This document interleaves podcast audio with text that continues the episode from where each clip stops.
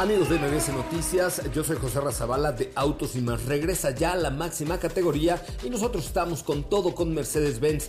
Eh, la parte de la movilidad eléctrica hoy es posible y está más cerca que nunca con la confianza, tecnología y confort de Mercedes-Benz porque este mes puedes adquirir un EQA 300 Formatic o una EQB 300 Formatic con bonos exclusivos en tu distribuidor autorizado Mercedes-Benz. Con los que más en la página web de Mercedes y sigan la trayectoria de los autos de la máxima categoría y del mundo motor solo con autos y más. Los espero hoy a las 8 de la noche con más información.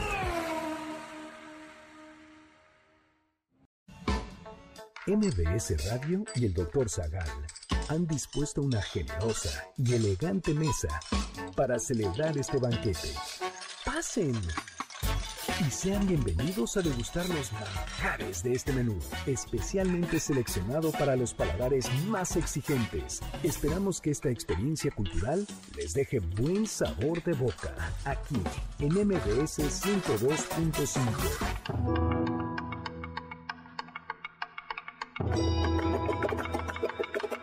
¿Desde cuándo se celebran los premios Oscar?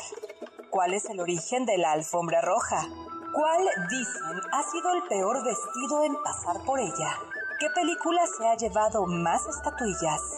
¿Cuáles son las historias alrededor de estas figuras? ¿Qué bandas sonoras han sido premiadas? ¿Puede haber empate entre nominados?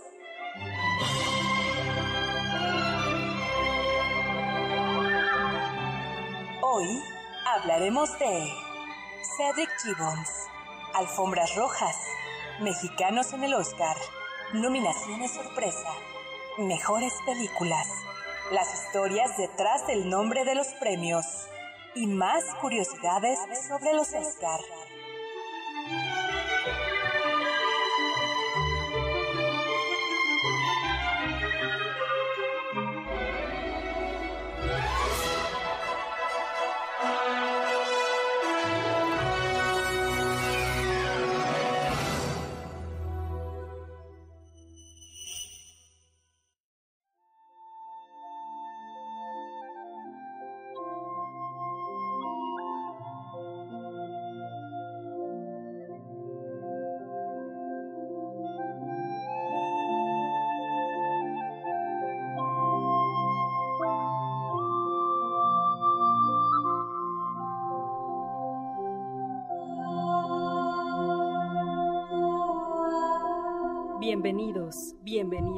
A esta, la primera entrega de los Héctor Zagal Awards. Yo soy la presentadora Carla Aguilar y están conmigo mis amigos presentadores también, Héctor Tapia y por supuesto Uriel Galicia. El host principal es, como siempre, el doctor Héctor Zagal. Caray, para mí es un honor estar en esta academia de premios y agradecerles a todos ustedes la posibilidad de llegar hasta sus casas con esta premiación especial. Muchísimas gracias, Carla Aguilar. Muchísimas gracias, Héctor Tapia. Muchísimas gracias a Uriel Sevilla y a nuestro productor, Juan Carlos. Oye, ahora sí te volaste la barla, mi, mi querida Carla. ¿Por qué, doctor? Te volaste, la verdad. Qué magnífica entrada, querida Carla. Eh, ¿Cómo les va, amigos y amigas? Bienvenidos a este banquete. Eh, mañana nos vamos, Carla y yo, a la entrega de los Óscares, pero pues no quisimos dejar de estar con ustedes, ¿verdad? Exacto. Porque primero es el deber. Uriel y, Héctor ya no nos, ya no ya no ya no eh, ya no consiguieron lugar en el en el teatro pero este pero les traeremos también una réplica de las estatuillas que se ganen. Muchas gracias doctor. Muy amable de su parte. Eh, oye qué gusto. Estamos en vivo. Soy Héctor Zagal como todos los sábados a las 5 de la tarde para hablar hoy sobre historia y curiosidades de los premios Oscar Estamos en vivo, llámenos al 5166-1025, mi Twitter arroba chizagal, zagal con Z. Y hablando de Twitter, fíjate que Alana dice que manda un saludo a los nominados de la noche. Al doctor Zagal por su excelente actuación el consultorio del doctor, que no es doctor, y a Carla, eh, y a Carla por su destacado papel en El banquete. Ay, gracias, muchas gracias. Pues, pues, exactamente, pues muy muy bien cuanto antes. No, ya tenemos por aquí a Eddie Arellano que también nos esté escuchando. Oye, y Pablo Coyote ya escuchándonos, eh, ya vio la alfombra roja, ya los vio entrar a... ¡Qué elegancia, doctor! Sí, todo, ¿no? Verdaderamente hoy está todo muy súper... Qué pena.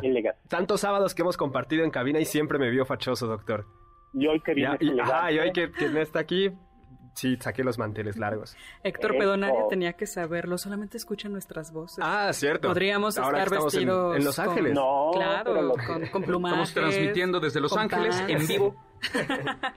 no, sí, pero estoy feliz. un profesor decía que para los comunicólogos como Uriel y yo aquí en cabina, esto es como nuestro Super Bowl. Ah, y de los, los Oscars. Sí. Pues sí, mañana 25 de abril se celebrará la 93 tercera entrega de los premios de la Academia. Y estos premios son eh, galardones, están concedidos por la Academia de Artes y Ciencias Cinematográficas, eh, a las mejores obras cinematográficas y a todos los elementos y personas involucradas en su realización producida cada año. Esta academia, eh, pero antes de entrar eh, oye, Carla, ¿te parece que regalemos algunos, tenemos por ahí algunos pases, ¿no? Así es, doctor Iván, muy acorde al programa de hoy porque tenemos cinco pases dobles para El exorcismo de Carmen Farías. Buenísimo, ¿les gustan las películas de terror? A mí me encantan. La cita es el martes 4 de mayo a las 6 de la tarde en Cinépolis Diana con todas las medidas de precaución, ¿no? Exacto, todas las medidas de precaución. Únicamente tienen que presentarse una hora antes de la función, esto es a las 5 de la tarde, presentar una identificación oficial y una copia en la taquilla para, porque allí habrá una lista donde va a estar su nombre, el nombre de los ganadores. ¿Y cuál va a ser la pregunta? ¿Cuál puede ser la pregunta, pues, doctor? Una que tenga que ver con el cine, totalmente. ¿Quién fue el primer actor en llevarse una estatuilla a casa? Perfecto. ¿Así? ¿Ah, Buenísimo, doctor. Una ¿Quién fue? de el Oscar, ¿no? Exacto, del Oscar. ¿Quién fue el primer actor en llevarse un Oscar a casa? Al 5166125. Recuerden, tenemos cinco pases dobles para el exorcismo de Carmen Farías el martes 4 de mayo a las 6 de la tarde. Perfecto, pues muy bien. Pues entremos cuanto antes en, en materia, seguíamos, ¿no? Y entonces decíamos que eh, la academia fue fundada en mayo de 1927 y tenía como primer objetivo no era la premiación de las películas eh, ni a quienes estuvieron involucrados en su producción, sino se fundó para resolver problemas laborales, mayor, dar mayor prestigio a la industria del cine, formar círculos de intercambio de ideas sobre la producción y la creación de las nuevas tecnologías. Es curioso, su primer objetivo no era la premiación. Y entonces le quiero hacer yo una pregunta, aprovechando que tenemos dos comunicólogos, que, a ver, que me le explique, que nos le expliquen con claridad. ¿Cuál es la diferencia entre productor y director en el, cine? El productor es la persona, típicamente es quien financia el proyecto, quien se encarga de dar de conseguir todos estos medios eh, para que después otra persona, quien es ya el director, plasme su idea artística. Precisamente por eso el productor mm. aparece primero en, las, en, los créditos de cine y después el director. O sea, el productor saca la tarjeta de crédito. Ah. Exacto. Y el, director, la aprovecha. Se, la aprovecha. Ah, pues muy bien. Y bueno, pues ya puede llegar un momento en el cual el director tenga suficiente para ser productor también, claro, ¿no? sí. Ese sería como el sueño, ¿no? Hay George Clooney que dirigen, producen y actúan sus propias películas. Bueno, ya eso es, es, es bastante, ¿no? Pero regresemos allá a mayo de 1928, un año después de la fundación de la Academia, se aprobó la sugerencia de hacer una premiación a la mejor película de la industria.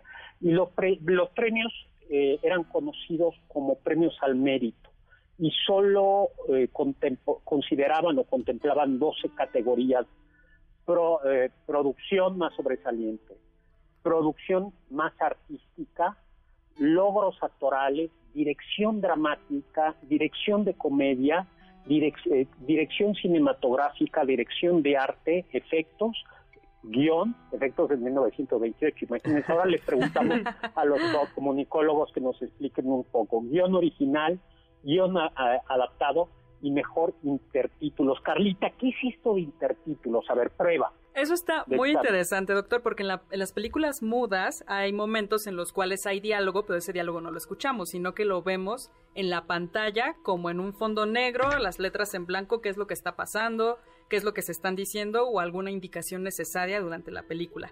Estos son los intertítulos, pero es muy interesante porque para entonces, 1929, cuando se hizo la primera premiación, ya habían salido películas sonoras, no como las conocemos ahora, pero que ya tenían sonido sincronizado, como en la película de 1927 de Jazz Singer. Entonces, ese fue el único año que se consideró esta categoría. Ustedes son muy jóvenes, pero cuando yo iba al cine, como no era, como todas las películas eran mudas, había un pianista. ¿Tú sabes, ustedes sabían eso? Sí. O sea, interpretando al mismo tiempo la partitura. Sí, ambientación. Sí, claro, estaba eh, en el en el cine estaba el pianista tocando y tenía que estar viendo eh, la, película para con la música que estaba que estaba compuesta. O sea, tú eran ah, bueno, eh, perdón. Eran eran eran otros tipos, como ven. Oye, pero a ver, yo les quiero preguntar ahora ustedes que son los expertos, ¿no? ¿Qué es esto? A ver, ¿qué es dirección de arte? Pues la dirección de arte, por lo que tengo entendido, es cuando el, el, bueno, el director de arte va como corrigiendo qué es lo que quiere que se vea, no sé, como escenografía o, o vestuario o, no sé, maquillaje. Es como lo artístico. Es que no sé cómo explicarlo. No importa si nunca has escuchado un podcast o si eres un podcaster profesional. Únete a la comunidad Himalaya. Radio en vivo. Radio en vivo. Contenidos originales y experiencias diseñadas solo para ti. Solo para ti. Himalaya. Descarga gratis la app.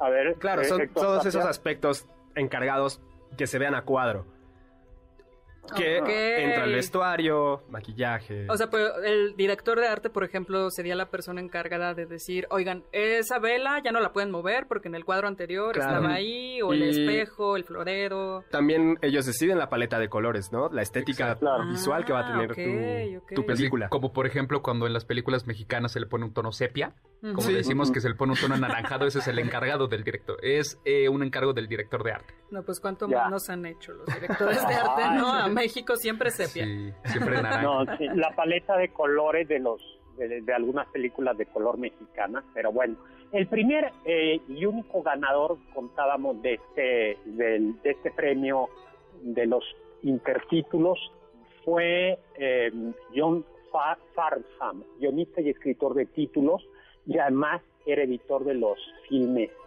eh, en silencios silenciosos. La primera ceremonia de premiación. Como, como yo, yo no estuve ahí porque era muy, ya, ya no conseguí el boleto, pero era 16 de mayo de 1929, una mañana eh, calurosa, soleada, un día caluroso y soleado en Hollywood, en el Hotel Roosevelt. Un banquete para, eh, se premiara una película que fueron filmadas o estrenadas entre 1927 y 1928. Asistieron 270 personas. ¿Y cuánto creen que costaba la entrada? Mm, yo creo que unos 15 dólares, doctor. 15. Eh, Héctor Tapia, ¿cuánto da? No, yo creo que era por invitación. Ni siquiera era para el público. Pues sí costaba, costaba 5 dólares. Bien. No era tan 5. ¿sí? Y la presentación duró eh, propiamente hablando, 15 minutos. No las tres horas que nos tenían que comer en 15 minutos, doctor, para o, justo no, como era un banquete estaban todos los tiempos, se servía la ensalada, la sopa, el postre y la premiación fue la que únicamente duró 15 minutos, o sea, muy ah, rapidito en realidad. Exactamente. Ya comieron, ya bebieron, tomen su premio. Váyanse, por favor. No, es premio y luego ya viene la comida y la bebida. Y luego ya se acaban los mariachis. Pero además tengo entendido, doctor, que en esta primera premiación los, los este, ganadores ya sabían que habían ganado. O sea, no, no era como este especie de suspenso. de suspenso de que, ay, estoy nominado, ganaré o no. No, ellos ya iban y decían, sí, yo ya gané una estatuilla, no sé tú. Así es. justo por, creo que chafa, ¿no? Porque justo por eso duró 15 minutos la entrega. Fue como, bueno, ya pasen por sus premios. Es más, yo creo que se pararon como un buffet.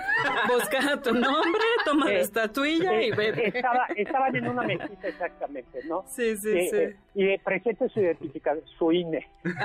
Su INE ah, sí, sí, es suyo. IFE. En ese momento era IFE. No, todavía no era, INE. Su, su, su IFE. bueno, fue eh, a partir de 1934 cuando los premios ya se entregaron cada año natural, es decir, de primero de enero a 31 de diciembre. la segunda ceremonia eh, fue eh, ya mucho más reducida las categorías, eh, solo siete, el 3 de abril de 1930, y surgió la categoría de la mejor película. Doctor, tenemos que irnos rápidamente a un corte, pero tranquilos todos. Este es el primer bloque de los Héctor Zagal Awards. Ya regresamos.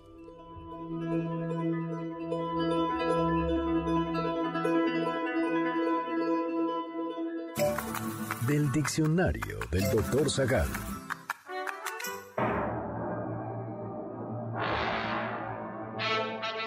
La palabra premio viene del latín praemium, la cual refiere a aquello que se coge antes de los demás, así como a una prerrogativa y ventaja sobre otros.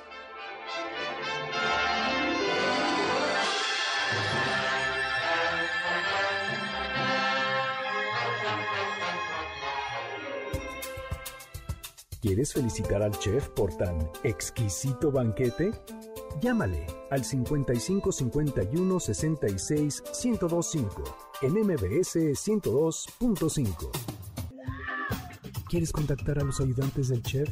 Puedes escribirles en Twitter, arroba Carla Paola-AB, Pablo Alarcón, arroba Pablo Alar, Héctor Tapia, arroba Toy Tapia.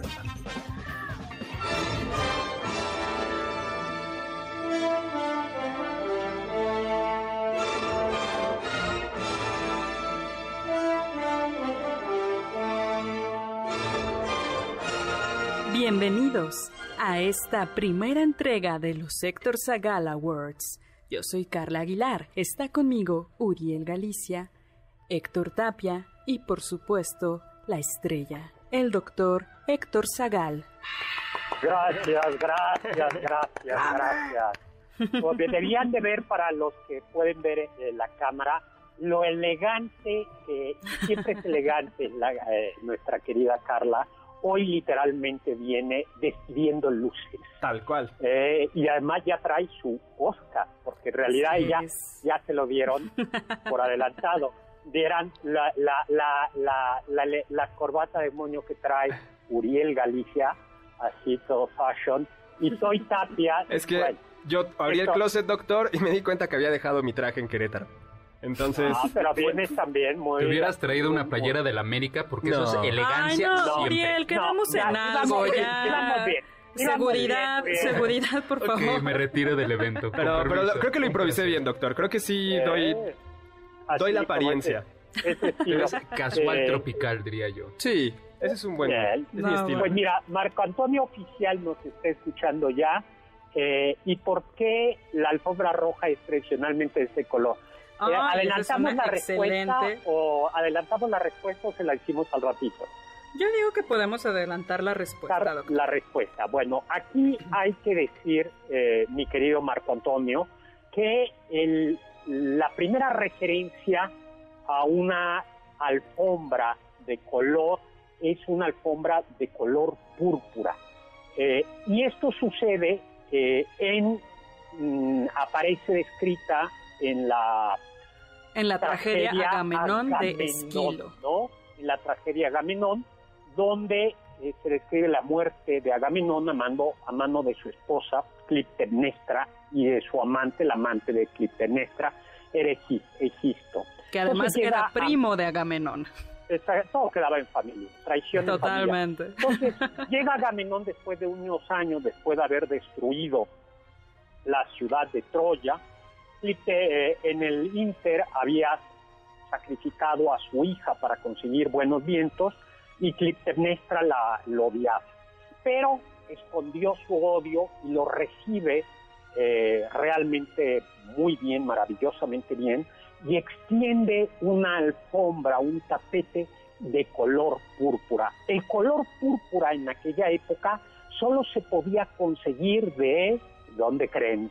De unos moluscos. De unos moluscos, exactamente, de, Fenicia. Y hacía falta para conseguir un gramo de púrpura, algo así con como 9000 mil caracolitos de esos. Entonces, eh, era carísimo. Y el mismo Agamenón en esta, eh, en esta tragedia titubea porque dice esto es demasiado caro y puede ser arrogancia El, el pisar. de hecho, dice así, doctor. No me trates, empero, blandamente a modo de mujer o como a rey bárbaro. Nadie se prosterne ante mí lanzando altos clamores, ni se despierten envidias teniendo alfombras a mi paso. No es lícito honrar así más que a los dioses. No sin temor, yo, que solo soy un hombre, sabría andar sobre púrpura. Quiero que me honren como a un hombre, no como a un dios. Ahí está el Oscar para Carla. Mejor interpretación. Mejor interpretación. Gracias, la, mejor actriz ya se llevó. Gracias. Y el, y, el Oscar es para Carla Aguilar. Muchas gracias. A todos los que me han pues, acompañado. eh, esa es una referencia, de hecho pide descalzarse para no pisar con las sandalias el púrpura. Luego, eh, ya en el siglo XVI, finalmente se consigue el rojo, ¿no? El, rojo, gracias a la grana cochinilla de, de Oaxaca. ¿Ustedes saben qué es la grana cochinilla? Mm. Es un insecto. Es un, insecto. Que la plasta es, es como una plaga del nopal, ¿no, doctor? Exactamente, como una cochinilla que se da en el, en el nopal y la hembra de esta especie genera esta sustancia que da una gama de rojos que, que pueden ir desde los cafés hasta los rojos muy, muy intensos. Y gracias a eso, eh, la clase alta era el tercer producto más exportado. Lo que más exportaba era plata, oro, desde los virreinatos americanos, y grana, cochinilla, Europa. Y entonces la alta sociedad, así como el Tortapia del Renacimiento, utilizaba alfombras y, y telas rojos, telas rojas en colores intensos. Pero la primera noticia así ya formal que tenemos es que allá por 1821 en Georgetown, en Carolina del Sur, se recibió con una alfombra roja al presidente de Estados Unidos, James Monroe, cuando descendió del bote en el que llegó. Y a partir de entonces, ya en los trenes, pues claro, en la primera clase se puso la costumbre de que podía subir en alfombrita en alfombrita roja. Todavía en algunas líneas de avión eh, hay esa costumbre. ¿Ustedes la han visto? Cada vez menos, pero ponen un tapetito en business class. Entonces es que nunca hemos viajado en eso, solo usted, doctor. ¿Qué es atrás, Solo usted nos puede contar de esas cosas. Nosotros solo nos imaginamos unos asientos chiquititos. ¿Qué es un avión? decía un amigo mío, pero ¿cómo? Entonces detrás de la cortinita va gente. esa decía, es de las y cosas... todos ahí arrumbados. Hola. esa decía un amigo mío, detrás de la... Detrás de... Es muy fácil acostumbrarse a la primera clase. Sí, yo, yo una vez que se equivocaron y sobrevendieron el vuelo, me dijeron que, que me mandaban otra hora y que me daban el business. Y conocí la primera clase y la verdad es que una vez que has viajado en primera clase, sí, sí se. Sí, basta un viaje para arruinarte todos los demás viajes. bueno, eh, en 1922 ya Hollywood eh, ya, ya comenzó a utilizar la alfombra roja durante la premier, no durante el Oscar, de la película Robin Hood, de, protagonizada por Douglas Fairbanks. Exactamente, que se pasó en, en el Teatro Egipcio de Hollywood. y ya para 1961 eh, eh, fue desplegó en la academia, en el Santa Mónica, en el eh, Auditorio Civil de Santa Mónica, una alfombra roja por la que fueron desfilando los asistentes que bajaban de su limusina, así como Carla y yo bajaremos mañana de nuestro limusina a la entrada del doctor. ¿Sabía que en el evento de los Óscares hay dos alfombras rojas?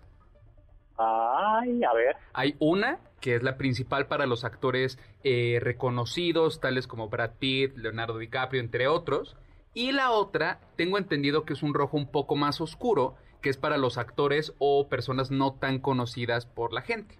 Es decir, en dado caso que yo esté en una película y mi película gane a, bueno, esté concursando para mejor película o yo para mejor actor, pues no me voy a ir en la, la de pues, la, la, realeza, por así decirlo. Yo me iría en la otra. O sea, incluso entre alfombras rojas hay tonos. Wow. Así es.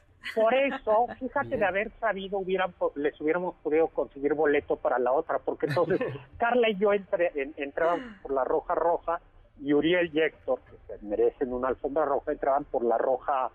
Eh, no, la, roja. La, roja. ¿Ah? La rojilla. Eh, Roja tirándole naranja. Color arcilla.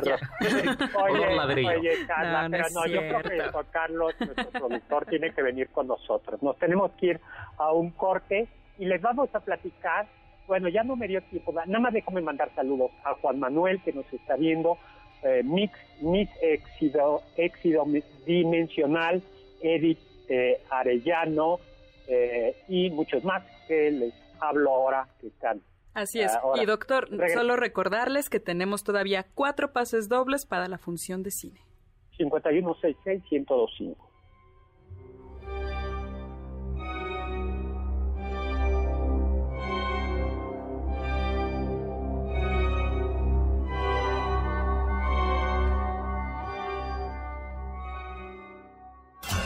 Los sabios dicen...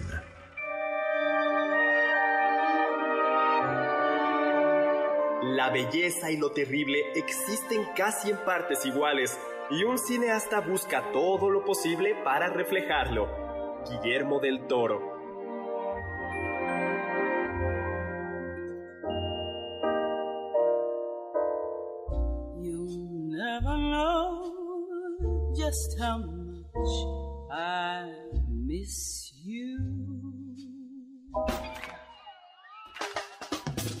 ¿Faltaste alguno de nuestros banquetes? ¿Quieres volver a degustar algún platillo? Escucha el podcast en mbsnoticias.com. MBS 102.5. ¿Tienen algún comentario? Pueden contactar al chef principal, el Dr. Zagal, en Twitter, arroba hzagal.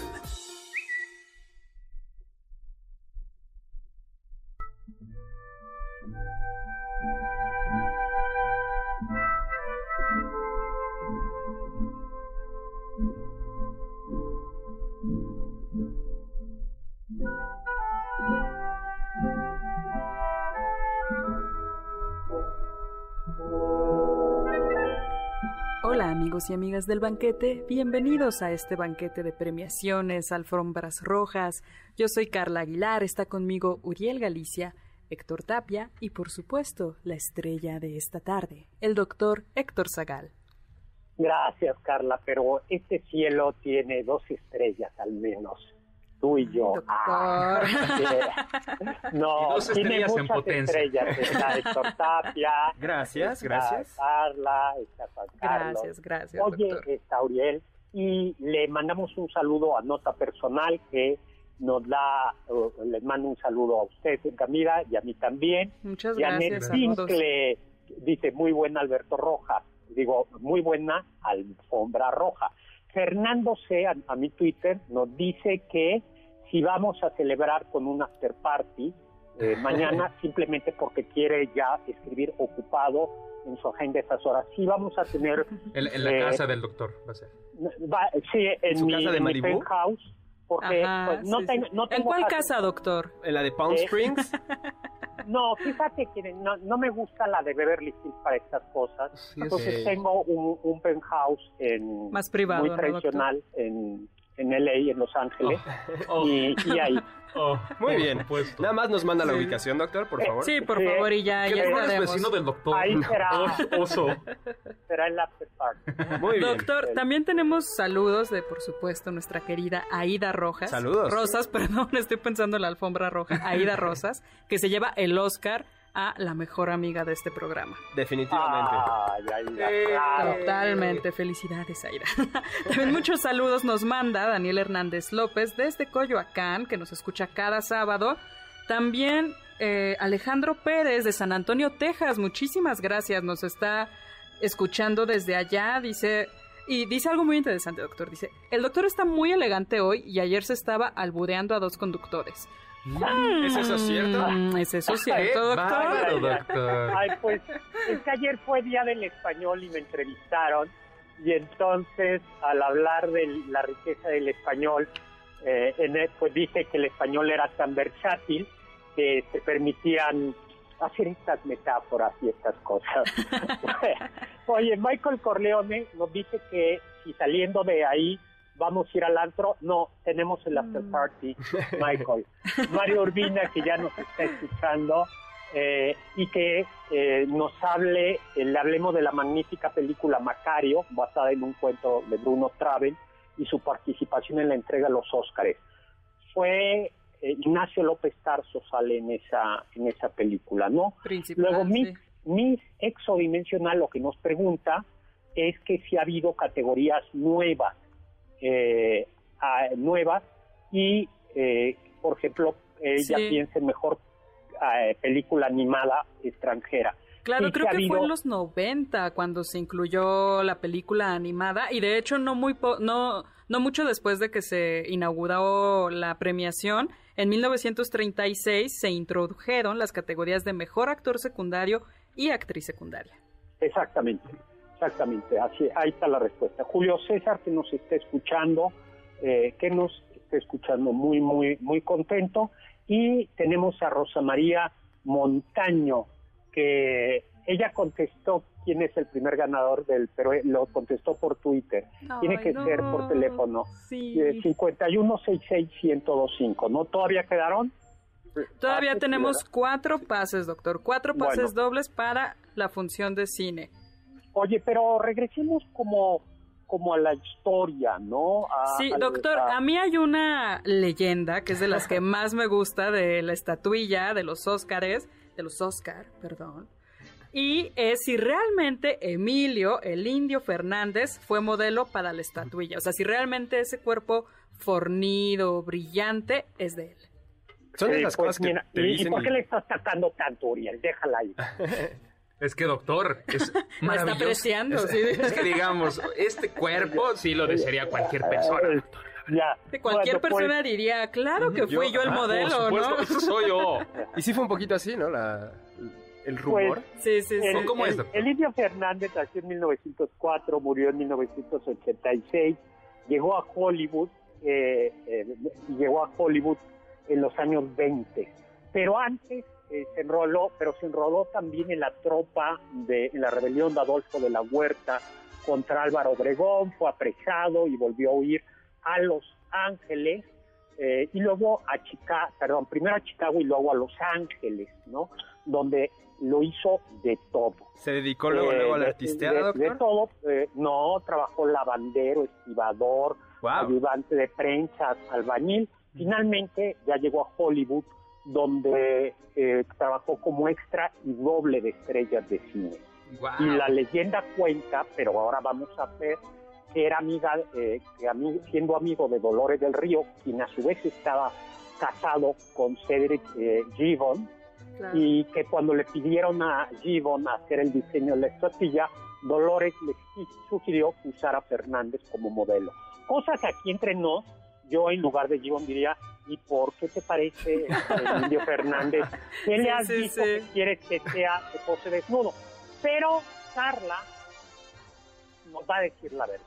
Pues esta, esta leyenda es muy interesante y como decía Héctor, muchos estudiosos, historiadores del cine, especialmente del cine mexicano, dicen que esta leyenda la contaba el indio Fernández y que era algo que se inventó como muchas otras cosas que se inventaba así en las fiestas y todo el mundo le creía. Pero además esta, esta historia tiene ahí algunas incoherencias de cronológicas porque para 1930 el indio Fernández me parece que ya estaba en México y Dolores del Río se casó con Gibbons y lo conoció hasta 1930. Pero además el encargo que le hicieron a Gibbons para la estatuilla fue en 1928. O sea, para 1928 ya debía estar la no estatuilla. dan las fechas. Así es. Entonces, si pasó eso de que Dolores del Río le dijo, ¿no quieres ver desnudo al Indio Fernández? ya es otro tema. A lo mejor era una estatuilla muy fea y luego le pidieron al Indio Fernández.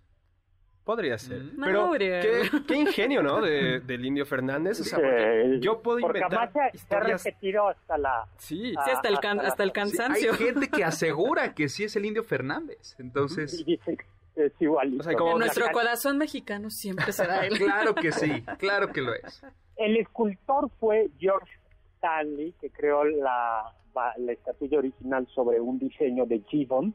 ¿Y eh, qué características tiene esta estatuilla? A ver, quién, Héctor, Uriel, ¿cómo es la estatuilla? Esta estatuilla es de bronce sólido bañado en oro de 24 quilates. Mide 34 centímetros y pesa 3.8 kilos. y muestra a este hombre desnudo, brillante, sosteniendo una espada, Una empuñándola. espada. Pero no solo eso, sino la espada descansa en unas cintas de cine, en Así rollos de cine. Pero hubo una excepción, hubo una excepción en la que no fueron eh, entregadas de bronce y oro. Estamos hablando de eh, durante tres años, 1942-1945, las estatuillas fueron de yeso. ¿Por qué?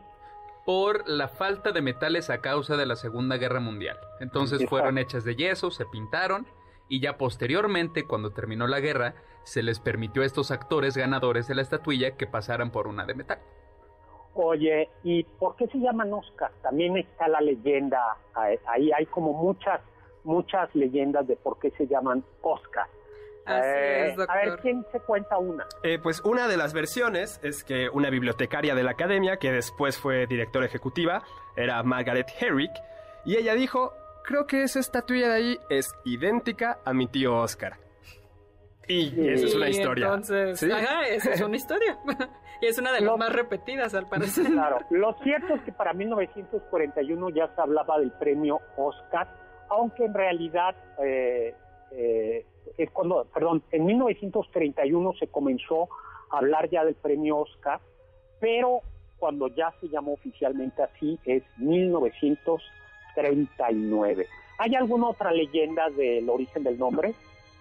Otros dicen que la actriz Bette Davis, que era una estrella del Hollywood de, de antes, desde antes, dijo que la estatuilla le recordaba a su primer esposo, el músico Harmon Oscar Nelson Jr. Que es Bueno. un poco lo mismo, ¿no? Se parece al vecino Oscar, o sea. A lo mejor era el mismo Oscar.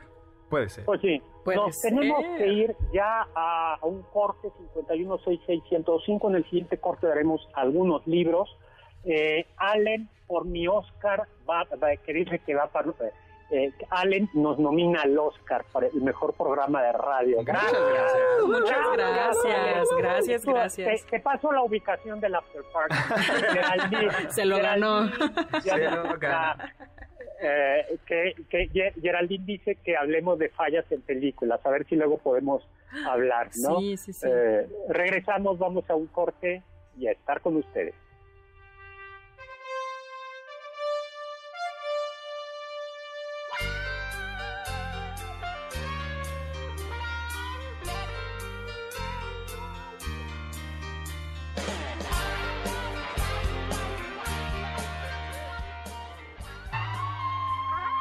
Escuché que...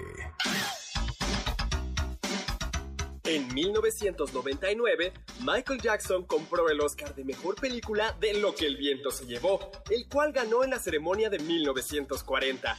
El rey del pop desembolsó 1.54 millones de dólares por la estatuilla.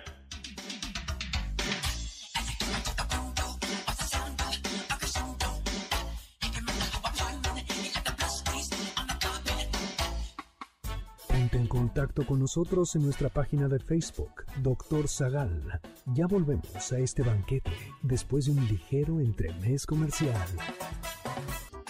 ¿Listos para el siguiente platillo? Quédate con nosotros. Aún hay mucho por picar y la promesa sabrosa, el postre. Hay quien dice que...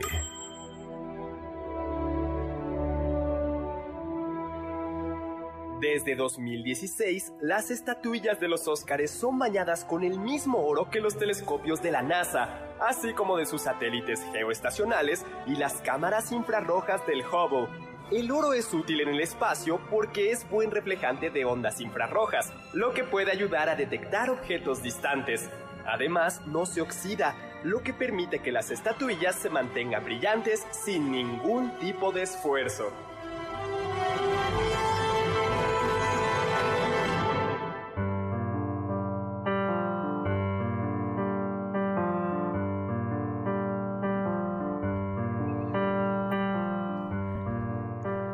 Bienvenidos amigos y amigas de este banquete de premios, alfombras rojas y algunos corazones rotos, quizás. Yo soy Carla Aguilar, está conmigo Héctor Tapia, Uriel Galicia y por supuesto la estrella, el doctor Héctor Zagal. Hola, ¿quién es el corazón rojo? Es que, doctor, ubica, ¿ubica usted esa frase que dicen de paz en el cine, paz en la vida? Y de que todo tiene que, que surgir de algún lado, pues yo... eh, este Oscar que, que sostengo en las manos es para mejor guion adaptado de La La Land. Porque esa última escena donde la pareja se ve después de un tiempo de no verse y ya están como con otra pareja y tal, y nada más se sonríen. Es- eso, eso me pasó hoy en la mañana, pero, pero aquí andamos, doctor, con una, con una sonrisa y tal. Y curioso, La La Land en el 2017 fue la mejor película, según la academia, por 2 minutos 27 segundos. Hasta que ya... ¿Por qué? Sí, porque hubo un error, leyeron mal la tarjeta, era Emma Stone La La Land del premio anterior a Mejor Actriz, pero en realidad había ganado Moonlight de Barry Jenkins. Y ya se estaban subiendo al Ya estaban, Ya estaban ya arriba estaban dando cosas. Sí, sí, sí, ya estaba al final de los discursos a- agradeciendo a la mamá, a la tía. Sí, sí, sí. Y tuvieron que decir, no, no, no. Sí, lo sentimos, ¿no? Moonlight ganó No mejor ganaron película. Híjole, pobre. Qué Entonces, feo. sí. Qué horrible, Qué ¿no? feo. Porque qué pésimo, o sea, per- perder así, o sea, pensar que ganaste, perder así, también ganar así. También ganar. O sea, exacto, porque ya sí. tampoco puede ser como, ¡Woo! Toda la emoción. Eso es como, bueno, gracias. Exacto. Sí, Pero sí, sí, sí. Oye, Héctor, pero es que ya te había dicho que el amor no existe. Oh, Eso sí, lo- esta eso vez. Lo, eso lo hemos repetido aquí. Y yo antes le decía, doctor, ¿cómo cree? Pero ahora le digo, tiene tanta razón. Tendría que haberlo escuchado. No, no, no. Bueno, hablando Bueno. de Óscares, doctor, ¿usted sabía que no todos los Óscares han sido iguales? A ver, yo sabía de uno, del de Walt Disney, ¿no? El de Walt Disney le fue un Oscar honorífico con Blancanieves, de, por Blancanieves y los siete enanos, y en la peana de su Oscar había siete Óscares chiquitos. ¿Pero es el único, Uriel? No, también el ventríloco Edgar Bergen recibió el Oscar honorífico por haber creado al muñeco Charlie McCarthy. Y en esa ocasión a ese muñeco le dieron un Oscar tallado en madera, en pro- bueno, a proporción del muñeco y con una boca articulada. Ay, son los... Pues ya, Ay, qué ya- bonito. Sí. qué bonito. Doctor- Un, un Chucky, Chucky diabólico. Yo le tengo una muy mala noticia, doctor. ¿Cuál?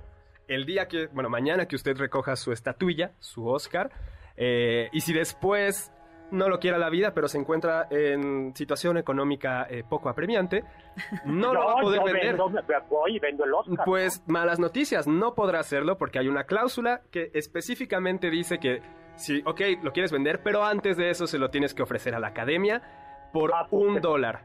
Ah, o sea, me dan el Oscar y no, o sea, no me lo dan. No, te lo, se lo prestan, doctor. Se lo prestan para que lo y sí guarde. le ponen su nombre y todo, pero no lo puede vender. Podría tenerlo O sea- usted, a lo mejor regalarlo a un ser querido, pero siempre va a estar rastreado ese, esa estatuilla. O sea, lo puedo heredar, lo puedo legar, Sí. pero no, no, no, Carla, yo no. No es negocio. Sí, no, no así, lo así quiero, no ¿qué? se puede, no doctor. No Totalmente, totalmente.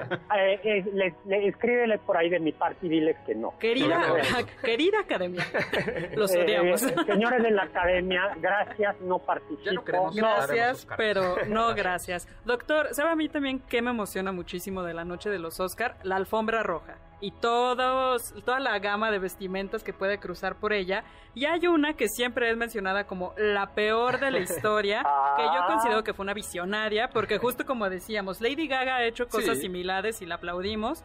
Bjork, que en 2000 apareció en la película de Dancer in the Dark de Lars von Trier, además fue nominada por mejor canción original de esa, esa misma película y en la alfombra roja presentó un vestido maravilloso. Simplemente llevaba un ganso con el cuello del ganso abrazando su propio cuello. Y no nada más eso que parecía que traía un peluche gigante, sino que levantó su vestido y puso un huevo.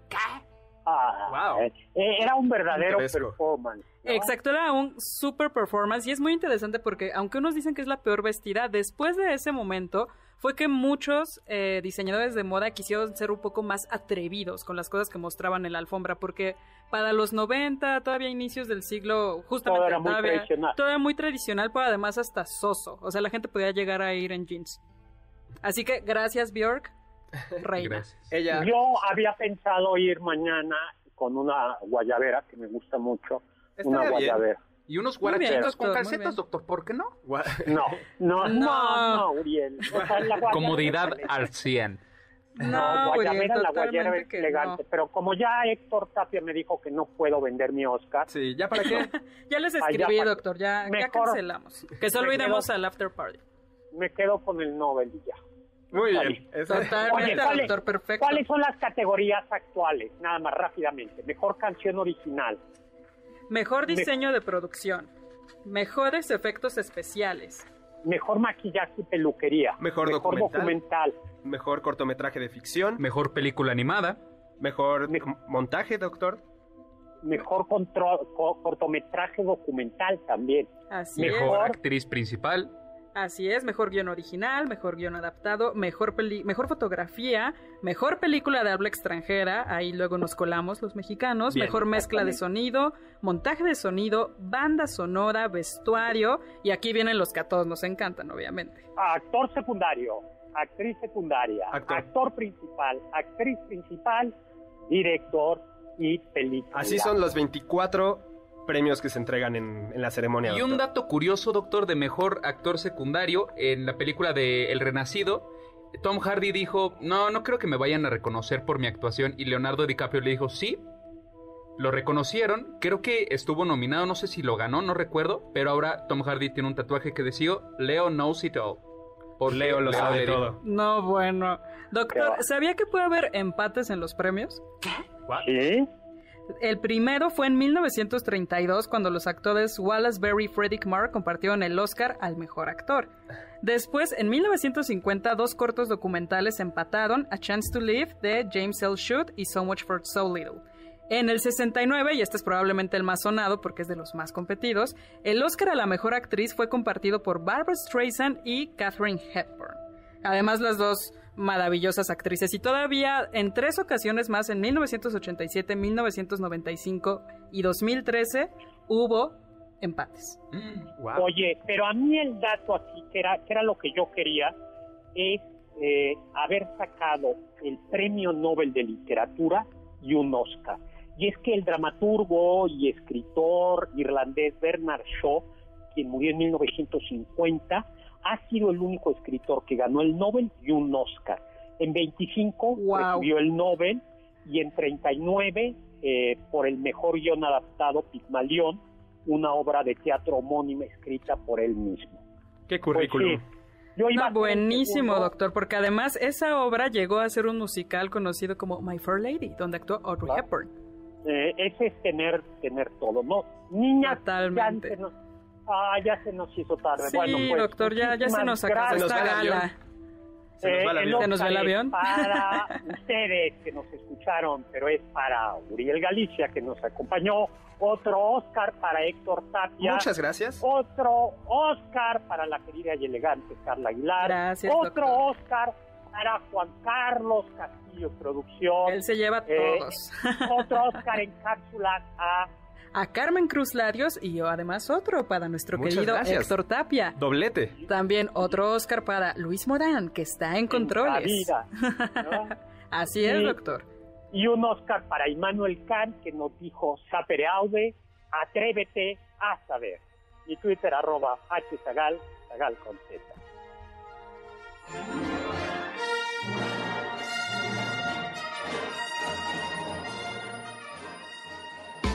Confiamos que este banquete ha sido un deleite gourmet y cultural. Gracias por escucharnos y nos esperamos el próximo sábado con una deliciosa receta que seguro será de su agrado. MBS 52.5